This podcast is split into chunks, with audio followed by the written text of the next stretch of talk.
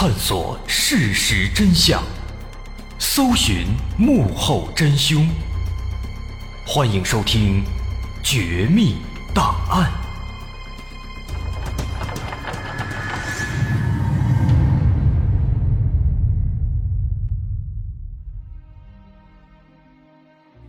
还原事实，探索真相。欢迎来到今天的《绝密档案》，我是大碗。一九九三年上映了一部由成龙主演的电影，叫做《重案组》。这部影片非常经典，讲述的是一起绑架案件，一名富豪连续两次被绑架，绑匪能量之大，警方与其斗智斗勇，剧情跌宕起伏，节奏紧张刺激。被称为警匪动作片的教科书，但很多人不知道的是，如此精彩的剧情其实并非虚构。电影重案组的原型事件，正是曾经发生在香港的王德辉绑架案件。不过，电影和现实是不一样的。电影里，成龙饰演的警察最终解救了被绑的富豪，把绑匪绳之以法。但是在现实中，被绑架的王德辉却始终下落不明，人间蒸发。而策划这起绑架案的幕后主使，也会更让人感到震惊。王德辉呢，他是一位香港的富商，他有一个青梅竹马的爱人，叫做龚如心。夫妻两人在香港做房地产生意，而八十年代的香港房地产那正是火热当头。王德辉的主要产业又大多集中在香港新界的沙田区，这好时候加上好地段，因此只用了几年的功夫，王德辉就依靠自己的聪明头脑和过人的手段，迅速的发家致富，成为了亿万富豪。在我们的印象里呢，八十年代的富豪那应该是大金链子、大金表，身边保镖不能少，但王德辉呀，他不是这样的。他非常低调，甚至可以说呢，低调的非常吝啬。吝啬到了什么程度呢？他手下的员工非常多，每年过中秋节给员工发月饼，人家那月饼啊，不是一盒一盒的发，也不是两盒两盒的发，而是把一个月饼切成四块，一人一小块，当成甜点给单位的员工发，就抠门到了这个程度。给他自己也一样。奢侈品之类的，那是从来不买。但他怎么也不会想到啊，自己都已经如此低调了，可还是被人给盯上了。一九八三年四月十二日早上八点半，王德辉带着妻子龚如心开车去上班，就在半路上，意外发生了。他平时上班的时候啊，都会走一条小路，这条路呢比较难走。但是通常来讲呢，车也不多。可是这一天呢，他在这条路上开了一半，发现前面的路上设置了一道路障，道路中间立了一块牌子，上面写着“道路施工”。可是牌子后面的那条马路呢，并没有在施工，他就感觉这应该是恶作剧，于是就把车停下，按了几下喇叭，想等这个恶作剧的人出来。把路障拿走，他好过去。哎，可是等了半天啊，没有人出来。然而就在他准备下车，想自己去把路障挪走的时候，忽然从后面开过来两辆汽车，直接堵在了他的后面。看到这个情况，王德辉心里咯噔一下，心想：坏了，这估计是打劫的。果不其然啊！其中一辆车上立刻跳下来一名男子，这男子手里拿着一把手枪，瞄准了王德辉，一把拽开了车门。紧接着又有五个手持斧头和匕首的男子下来，把王德辉团团围住。王德辉吓坏了，赶紧开始求饶，让他不要伤害自己和妻子。那这帮人呢，显然是训练有素。其中两人把王德辉押进了一辆大型的面包车里，这面包车里啊有一个巨大的金属柜子，他们把王德辉锁进了柜子里，之后开车扬长而去。另外两个人呢，把龚如心抓到了另外的一辆轿车里，又给他套上了一个被纸糊住了镜片的墨镜，让他看不清绑匪的样貌，然后逼他躺在车的后座上。而剩下的最后两名绑匪，则开走了王德辉的白色奔驰轿车，迅速离开现场。这整个过程，他们只花了不到两分钟的时间，而且当时没有任何的一位目击者。在这整个过程中呢，王德辉其实什么也没看到，因为绑匪把他在塞进柜子之前呢，把他的眼睛也给蒙上了。王德辉就这样被蒙住双眼，绑住双手双脚，在柜子里一路颠簸，过了好长时间，这车才停下来。之后，装着王德辉的柜子又被搬进了一栋建筑里。要知道，当时可是大白天，绑匪把他装进柜子里，这也能起到一定的伪装作用，防止其他人怀疑这些绑匪的行为和身份。之后，这柜子被搬进建筑之后，拖了半天，进入了一间屋子里，王德辉被拽了出来。绑匪揭下他的眼罩，王德辉发现自己现在正在一间公寓里。面前是两个带着塑料袋的男子，其中一个男子开始介绍自己，他说自己叫幺幺八八，当然这肯定是一个代号了。他一边说着，一边还打开录音机开始录音，还拿出拍立得拍下了王德辉坐在床上的照片。那不用多说了，这些都是用来勒索要钱的。而另一边呢，龚如心所在的那辆绑匪的车。并没有开到这间公寓来，而是在马路上不停地兜圈在得知这边的同伙已经把王德辉处理好之后，他们才对龚如心下达了命令。他们要求龚如心在香港海外信托银行开一个新的账户，等候他们的通知。他们还威胁龚如心不让报警，如果报警了，那么他们夫妻俩都会被杀死。交代完之后。绑匪随便找了一个地方，把龚如心放在路边离开了。那出于对丈夫的担心呢，龚如心觉得还是对绑匪言听计从比较好，于是他确实没有选择报警。不过他把这件事啊告诉了他的一个知心朋友，反倒是这位朋友后来帮助龚如心在第一时间报了警。不过朋友的这番好心帮他报了警，这个行为。从长远来看的话，倒成为了之后发生第二次绑架的一个隐藏的导火索。为什么要这么说呢？相信等您了解完整个故事之后，心里边自然的就有答案了。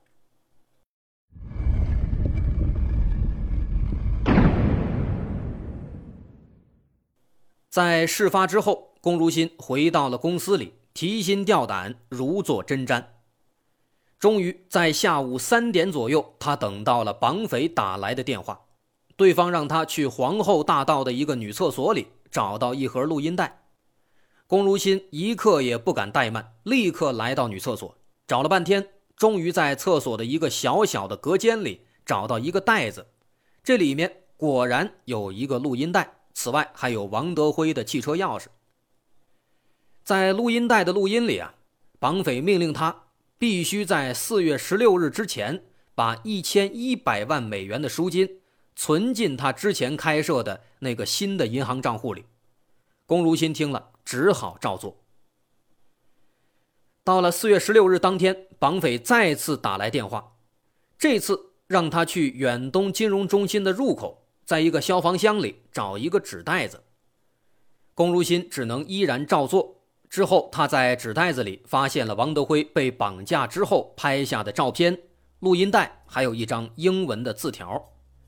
字条上说，让他把存进银行的一千一百万美元汇到台北第一商业银行的一个账户里面。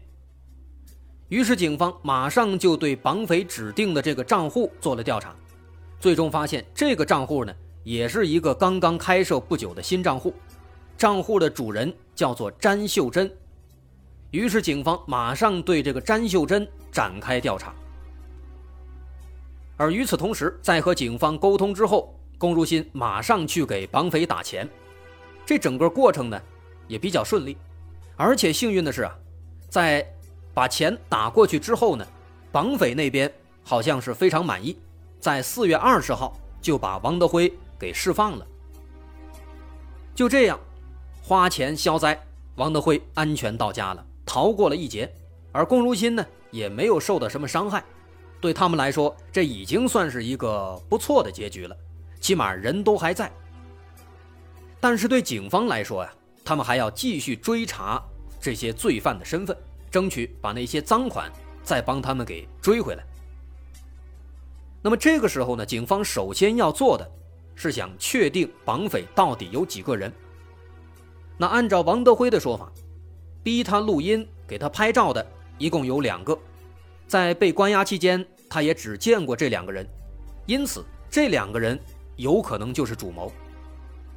另外，对于那个詹秀珍，在调查之后发现啊，这詹秀珍是一个台湾的商人，在几年前和王德辉有过交往。那么既然有过交往，银行卡又是他的名字，那么这个詹秀珍他应该就不是局外人，有可能也是绑匪之一。此外，王德辉也向警方提供了一些重要线索。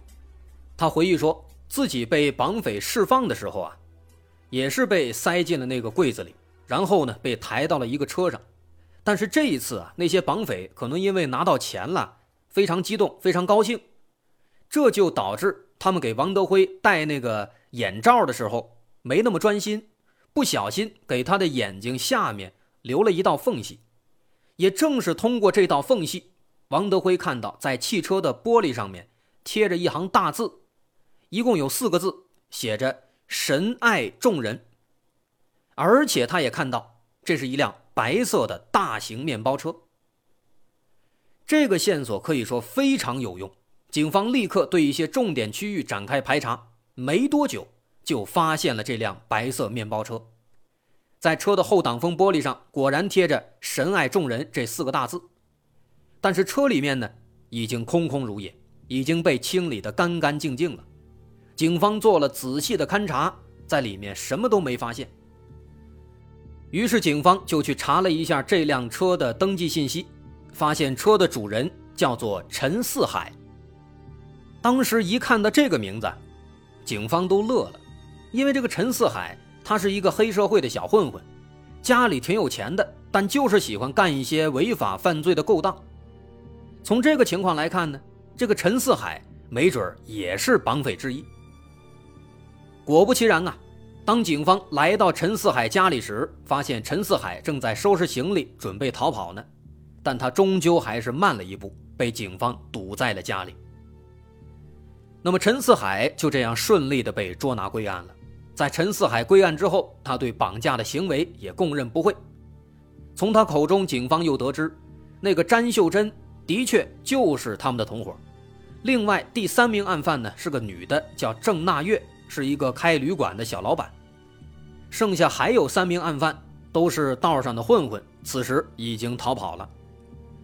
那这样的一个团伙构成，让警方当时还挺好奇的。啊，这几个不同背景、看似没有任何联系的人，是通过什么样的机缘巧合勾结在一起的？又铤而走险要绑架王德辉呢？警方想不通，当然也没有必要想通。眼下陈四海开了口了，那么剩下的工作呀，自然就好办了。只不过呢，抓人的过程相对比较麻烦，因为后经追查呀，这詹秀珍已经在第一时间出逃日本，那个郑纳月跑到了夏威夷，陈四海和另外三个绑匪分别在香港和菲律宾被相继逮捕。那么，最终已经被抓的这陈四海等四人，分别被判了九个月到十年不等的有期徒刑。至于那个郑纳月，他后来逃到了迈阿密，改名换姓，还做了整容手术，但后来呢，仍然被美国警方逮捕，最后也坐牢了。至于剩下的那个詹秀珍呢，就比较遗憾了。逃到日本之后，他又接连换了很多地方，最终警方把他跟丢了。所以，这个詹秀珍。一直都没有归案。那至少这起案子呢，目前六名绑匪，其中的五个都已经受到制裁了。至于那一千一百万美元的赎金，后来在警方的努力下也追回了百分之八十，这已经非常不容易了。王德辉呢非常开心，一向吝啬的他竟然破天荒的把一栋三层洋房捐赠给了香港警方，以作为感谢。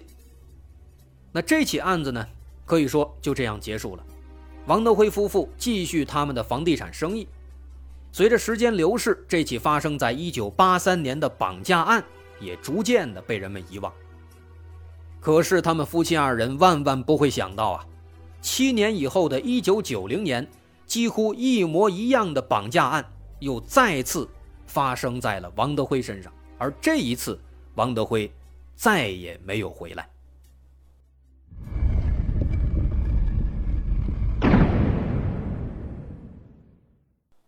王德辉的家不在市中心的闹市区，而是在一个叫做百路径的地方。这个地方的道路很有特点。首先，这个地方行人车辆本来就不多，也多亏了不多了，因为这条路呢，它是依山而建，又窄又弯，视野还不太好。一旦人多了，堵了车了，连掉头都很麻烦。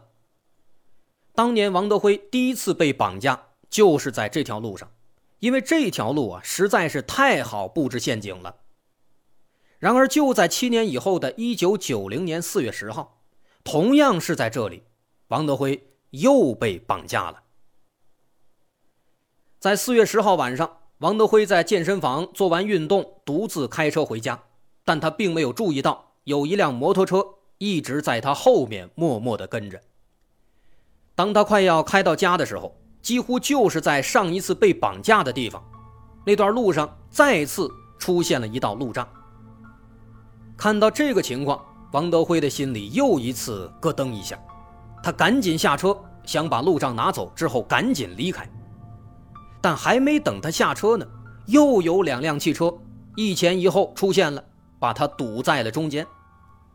一看这两辆车，他心想：完了，看来七年前的事儿啊，又要发生了。很显然，他猜对了，而且这一次啊，这帮人更加暴力。两辆车上一共下来五个人，他们三下五除二把王德辉从车里拽出来，暴打一顿，用胶带粘住了他的嘴，用绳子绑住了他的手和脚，接着把他塞进了车里。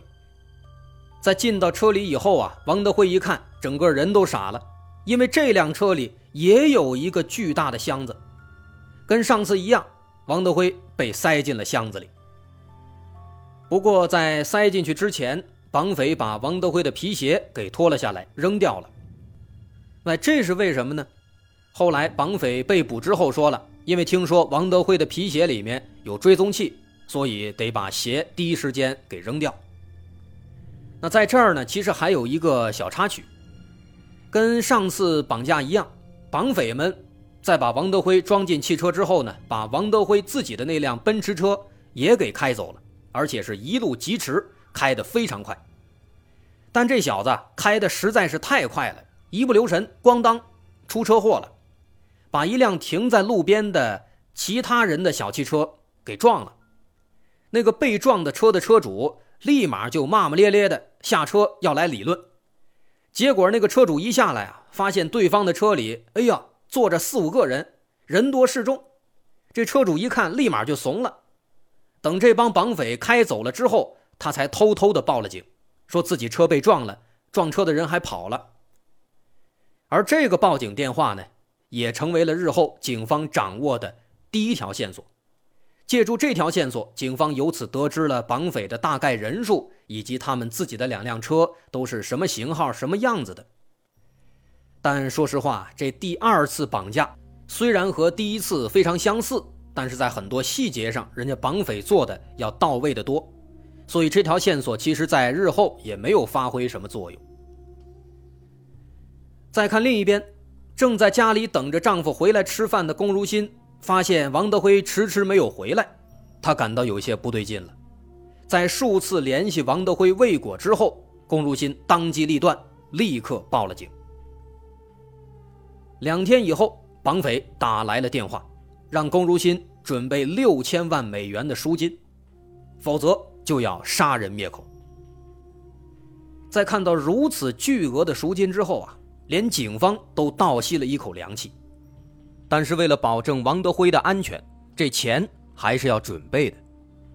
但是让大家都没有想到的是啊，后来龚如心如约支付了赎金，可王德辉呢，却始终都没有被放回来。虽然说这次绑架和之前那次有着很多的相似之处，但这次的剧情呢，却没有像上次那样发展。王德辉竟然没有回来。对此，警方也感到十分的疑惑。